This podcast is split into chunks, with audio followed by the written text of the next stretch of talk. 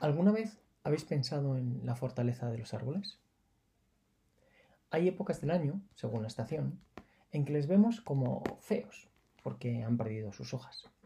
Sí, es cierto, se han quedado como desnudos.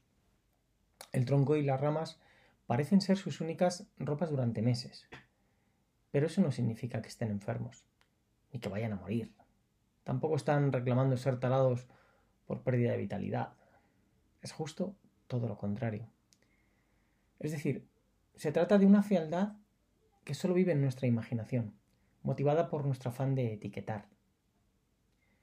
Si tienen hojas, reflejan vida, y si no, pues... Mm. Ellos, sin embargo, en ese momento, están en proceso de cambio, de volver a crecer, a florecer, de volver a conquistar nuestras miradas con el nacimiento de nuevas hojas que volverán a presentarles como majestuosos para nuestros ojos. Ellos se están transformando en lo que van a ser en los próximos meses, donde iremos a gozar de su sombra para protegernos del calor, cuando el sol suba al mercurio. En su interior se está produciendo un cambio, una transformación que pronto les convertirá en objetivo de nuestras fotos. Y así, año tras año no se detienen, no se ponen límites de crecimiento. Ellos crecen y crecen todo lo que pueden buscando el sol. Qué envidia. Y nosotros vamos y les ponemos quizá la etiqueta de que están feos, porque no tienen hojas. Una buena acción sería seguir su silencioso consejo, provocar cambios para crecer, para florecer. Esto es Poder Interior. Os recuerdo que mi nombre es Javier y que aquí arrancamos con un nuevo episodio de este podcast donde compartimos una manera diferente de ver y vivir la vida. ¿Cuántas veces hemos escuchado eso de que las personas somos animales de costumbres? Y no pasa nada por ello. ¿eh? El problema radica cuando convertimos esas costumbres en pilares inamovibles que terminan por encerrarnos en un mundo pequeño, con poca capacidad para desarrollar nuevas habilidades, buscar nuevos retos e intentar ser mejores en lo que hacemos. Vaya por delante que esto no significa que deba tirar todo lo que tengo ahora a la basura. Ni que eso que conocemos como zona de confort no valga para nada. No estamos diciendo eso. Lo que decimos es que nuestra zona de confort, es decir, nuestro mundo conocido, el de nuestro día a día, Aquí hablamos del ámbito laboral, familiar, personal, de pareja, de ocio, etc. Es donde tenemos nuestro campamento base, nada más. Es decir, es el lugar donde siempre puedo volver para descansar, alimentarme, relacionarme, formar, tomar perspectiva de nuevos proyectos. Es mi mundo y siempre va a estar ahí. Pero no debe impedirme explorar lo que otros mundos desconocidos nos pueden aportar y traer para mejorar ese campamento base. Mantenernos curiosos, buscar nuevos retos, desarrollar nuevas habilidades, siempre implicará un cambio en nuestras vidas. Y todo cambio generará incertidumbre. Pero no hay otra opción posible. Ir a por ese cambio hará que el pulso se nos acelere, pues nos llevará a enfrentarnos a cosas que no están bajo nuestro control, es decir, que no residen en nuestro conocido día a día. Tampoco estarán dentro de nuestro radio, de acción, de nuestra pecera, de nuestra zona de confort. Y ahí radica la primera tarea a llevar a cabo. Conseguir algo que no tenemos implica exponernos. Exponerse es poner un pie fuera de ese campamento base. Es dejar de nadar en nuestra piscina donde hago pie para meterme en otra donde no tengo contacto con el suelo de la misma. Todos queremos conseguir cosas, pero ¿cuánto nos atrevemos a ir a por ellas? Ir a por ellas no significa, como decía, renunciar a mi campamento base. Todo lo contrario. Lo único que significa es que quiero hacerlo cada vez más confortable, más espacioso mejor. Es decir, lo que estoy haciendo en ese momento es trabajar para empujar mis límites. Cuando acabe el día, podremos volver a nuestra piscina o campamento y podremos darnos cuenta de cómo nos estamos transformando, para aprender a nadar en ese lugar donde no hago pie, con el fin de que un día lo haga. Cuando llegue ese momento, mi campamento base se habrá ampliado. Y todo será gracias a que un día puse el pie fuera del mismo para descubrir un mundo desconocido, en ese momento para nosotros. Pero, en definitiva, el mundo donde habita lo que queríamos tener, o lo que queríamos ser, o lo que queríamos compartirnos. Lógicamente, nada de esto se consigue de la noche a la mañana.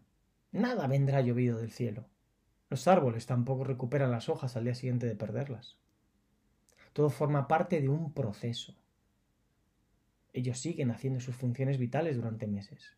No se paran por el contratiempo de perder las hojas. Siguen transformando savia bruta en savia elaborada. Siguen alimentándose por sus raíces, por la luz del sol. ¿Con qué objetivo? Con el de volver a ser frondoso y crecer con vistas a la siguiente estación. Nosotros tenemos la capacidad de soñar en grande. Lo hacemos hasta despiertos. Pero tenemos aún mayor capacidad para cortar cualquier pensamiento positivo de raíz. Nuestra mente es maestra en ello. Basta con que nos diga, eh, despierta, deja de construir castillos en el aire.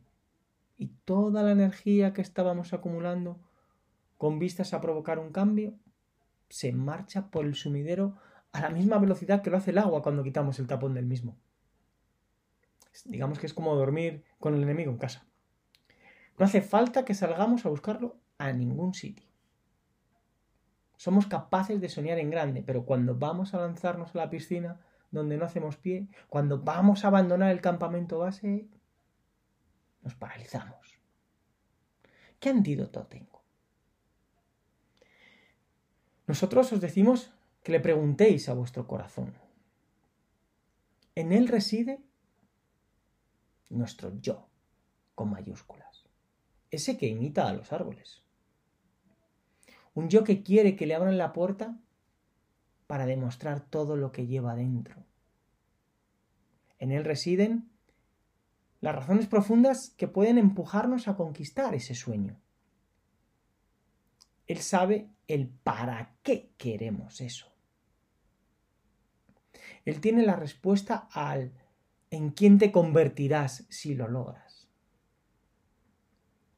Y no por eso está dando la espalda a sus raíces. Simplemente quiere seguir integrando nuevas cosas, nuevos aprendizajes y herramientas para ampliar esa piscina, ese campamento base. Cuando encontramos el motivo emocional, no hay quien nos pare. La fuerza de ese para qué es como la de la naturaleza, sin freno para la persona, incluyendo en la ecuación a su mente. Por eso, el primer paso sería encontrar, descubrir la razón que nos incite a provocar ese cambio. Como decía, la respuesta reside en nuestro interior, en ese yo.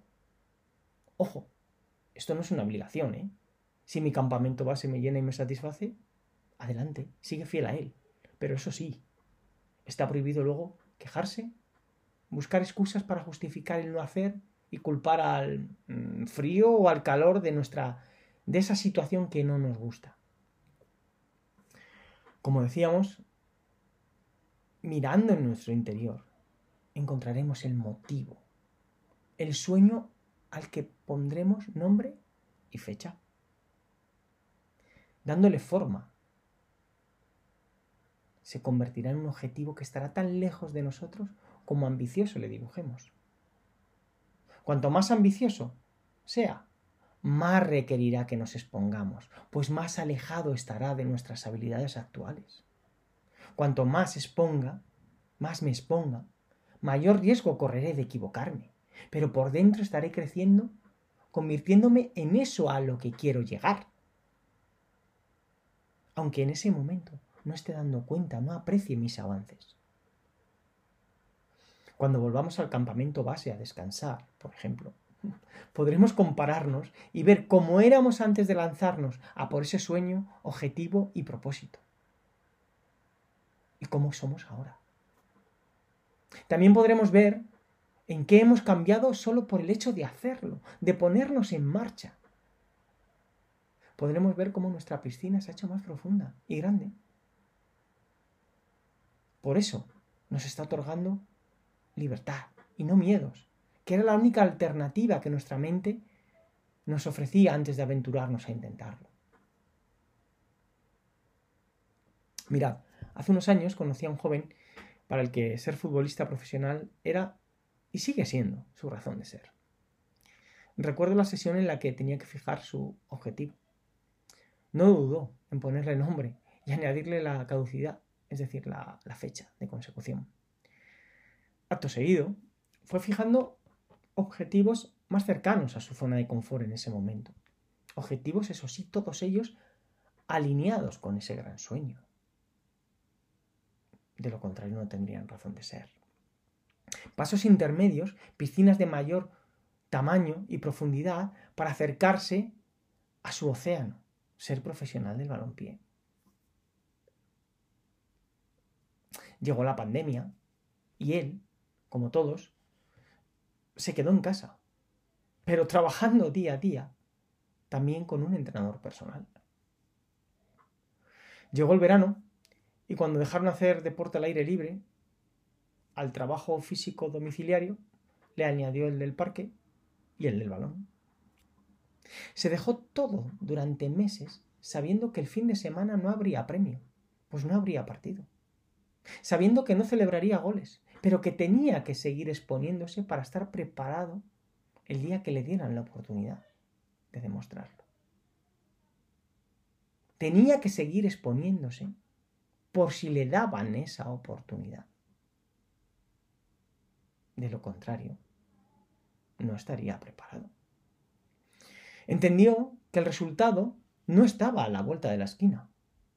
Comprendió que debía exigirse más de lo que había hecho hasta ahora y que tenía que provocar un cambio para recoger frutos en un futuro indeterminado en cuanto a fecha.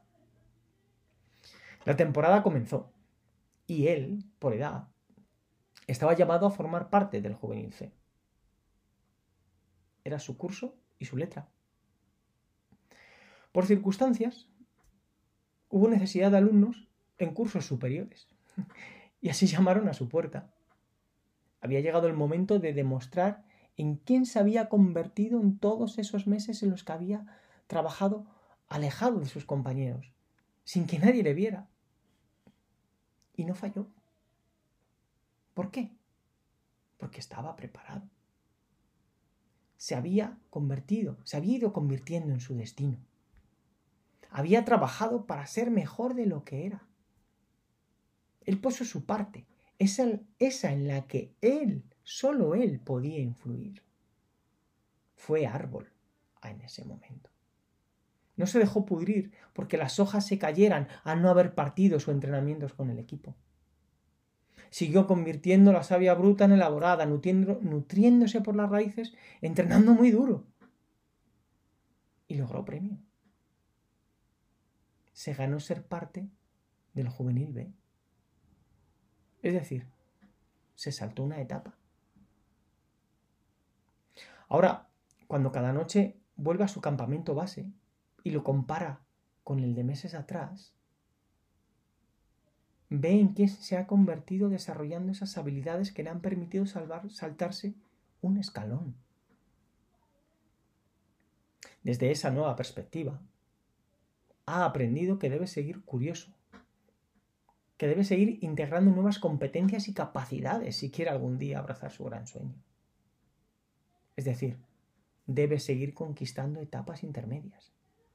Y da lo mismo, si quiero ser futbolista, si quiero ser médico, profesor, entrenador, periodista, padre, madre, el camino es el mismo. Digamos que solo varían los materiales formativos.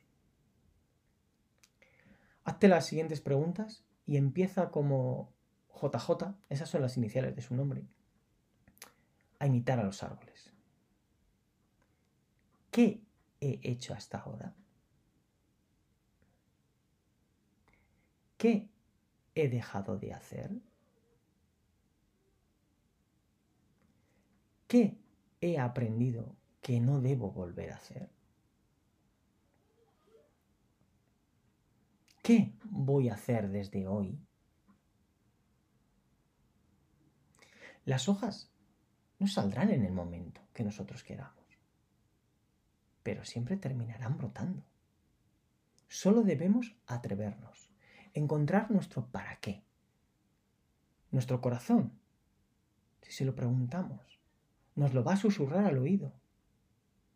Solo nosotros lo podremos escuchar. Después, solo hay que ponerse como JJ, manos a la obra sin excusas. Los árboles no dejan de hacerlo. Lo hacen año tras año. Y no se cansan de hacerlo. Sigamos su consejo. Sí, silencioso, pero consejo.